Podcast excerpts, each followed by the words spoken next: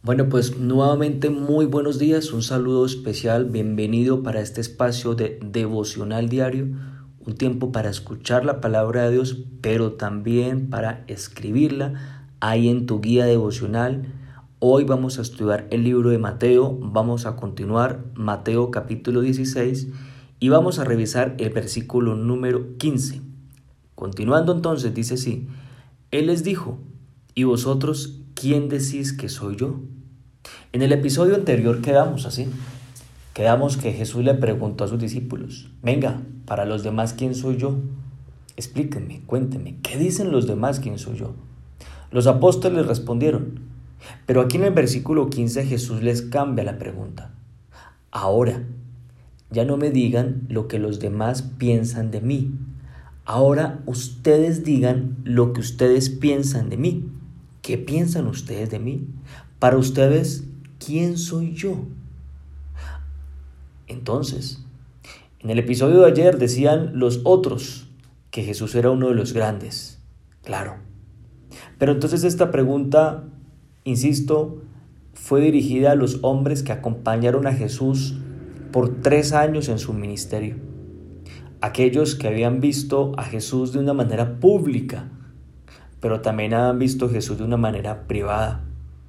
Este grupo de hombres que había sido entrenados por Él para ir al mundo entero y compartir de Él, aquellos que habían experimentado el amor de Dios, de Él, de Jesucristo, su ternura, su compasión, aquellos, aquellos nos tienen que dar una respuesta importante. La respuesta de ellos a nosotros nos van a decir cómo era Jesús en lo privado, porque en lo público todo el mundo pues lo puede conocer. Pero realmente, ¿cómo conoces a alguien en lo privado? El líder de un proyecto, por ejemplo, y volvamos al ejemplo de ayer, el líder de una empresa, tiene una vida pública, pero también tiene una vida privada. Finalmente, ante el público, tú y yo podemos tener una gran imagen. Bueno, podemos demostrar que somos buenos, sobresalientes, pero si te das cuenta hay algo más grande y algo que es más excelente. Aquello que es mi vida privada. El líder del proyecto puede ser conocido como Steve Jobs, como lo poníamos ayer como el ejemplo, Henry Ford, Walt Disney, como un grande. Pero ¿qué opinión tienen los más cercanos a ti? ¿Qué opinión tienen tus hijos? ¿Qué opinión tiene tu pareja? ¿Qué opinión tiene la gente que te rodea más cercana y que comparte contigo y conoce las cosas más íntimas tuyas? ¿Qué dirían entonces, por ejemplo, tus hijos? ¿El compasivo? ¿El iracundo? ¿El paciente? ¿El que todo lo saca en cara? Miremos la respuesta de en el versículo 16 del apóstol Pedro, dice así, respondiendo Simón Pedro dijo, tú eres el Cristo, el Hijo del Dios viviente. ¿Quién soy para ustedes? Levanta la mano Pedro y de una vez dice, yo no creo, Jesús, que tú eres uno de los grandes. Tú eres el grande. Yo creo, o más bien, no eres uno de los profetas. Eres el Cristo, eres el Mesías. Cristo se traduce en el Salvador. Eres el Hijo del Dios viviente. La vida pública de Jesús era increíble, excepcional, ninguno como él. Era un grande, era excelente, era comparado con los mejores. Pero en la vida privada, que es la esencia verdadera de un hombre, Jesús era único y repetible. Tu vida pública, en tu rol público, pues ha de ser excepcional, ha de ser brillante, ha de ser sobresaliente. Si tú eres aquel que te dedicas al negocio de vender limonadas, tus limonadas tienen que ser las mejores. Pero tu vida privada debe ser aún mucho más sobresaliente. Mira qué interesante. Y este ejemplo es para nosotros. Entonces, el verdadero Hijo de Dios tiene una gran vida pública, pero tiene una excelente vida privada. A muchos, a muchos en su vida pública se nota algo increíble, pero en su vida privada es otra cosa, hay una incongruencia. Y si hay una incongruencia, es porque nosotros no estamos siguiendo los pasos de nuestro Señor Jesús. ¿Qué dicen entonces tus hijos de ti? ¿Qué dice tu pareja? ¿Qué dice tus hermanos? Es que estamos tan preocupados por la vida pública, por la imagen, que perdemos de, de vista la esencia, la vida privada. Hay una frase que escuché algunos años atrás. Ningún éxito público justifica el fracaso en tu vida privada, en tu casa, en tu familia. Lo que dice Pedro es muy importante. Él fue testigo presencial de la vida pública de Jesús, pero también la privada. El verdadero Jesús, el verdadero. Y hoy Pedro nos dice, Jesús es el Cristo. Jesús es verdad.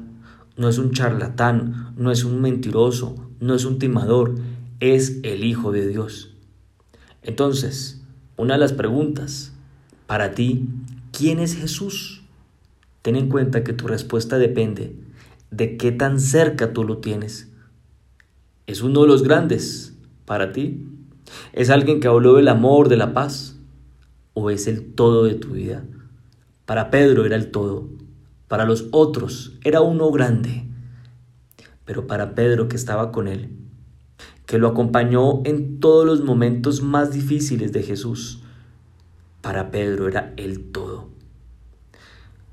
Entonces, ¿es alguien que enseñó sobre el amor Jesús? ¿O es amor?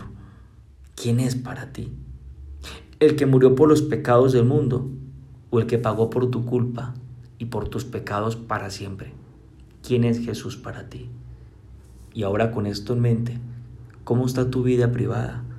¿Cómo está tu vida íntima? cuando nadie ve o cuando estás con los más cercanos, ¿cómo está? En esto conocerán que son mis discípulos, en que se aman los unos a los otros, así dijo Jesús. Y en la vida privada se tiene que ver algo más grande que en la vida pública. No descuides las razones que Dios te ha dado.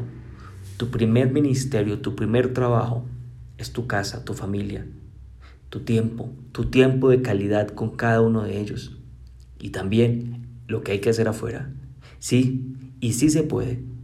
Muchos dicen que no se puede, pero sí es posible tener una excelente vida pública y una excelente vida privada.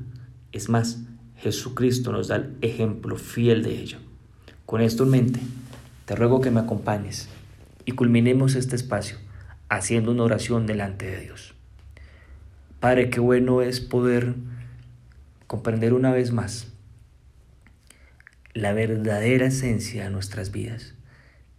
Nosotros realmente somos los que estamos tras puertas de nuestra casa, ahí en la intimidad, ahí aún en la soledad, en la soledad donde Pedro acompañó a, Jesús en aquel huerto del Getsemaní. Pedro vio llorar a Jesús, vio la angustia de Jesús y el nivel de estrés tan grande de Jesús que derramó lágrimas de sangre. Él lo vio ante las multitudes. Él lo vio en la intimidad, en oración con su Padre, con nuestro Padre. Y Él hoy te dice a ti y a mí, es que Él es el Hijo de Dios, el Cristo, el que tenía que venir al mundo. Hoy, hoy seguimos tu ejemplo, Señor Jesús.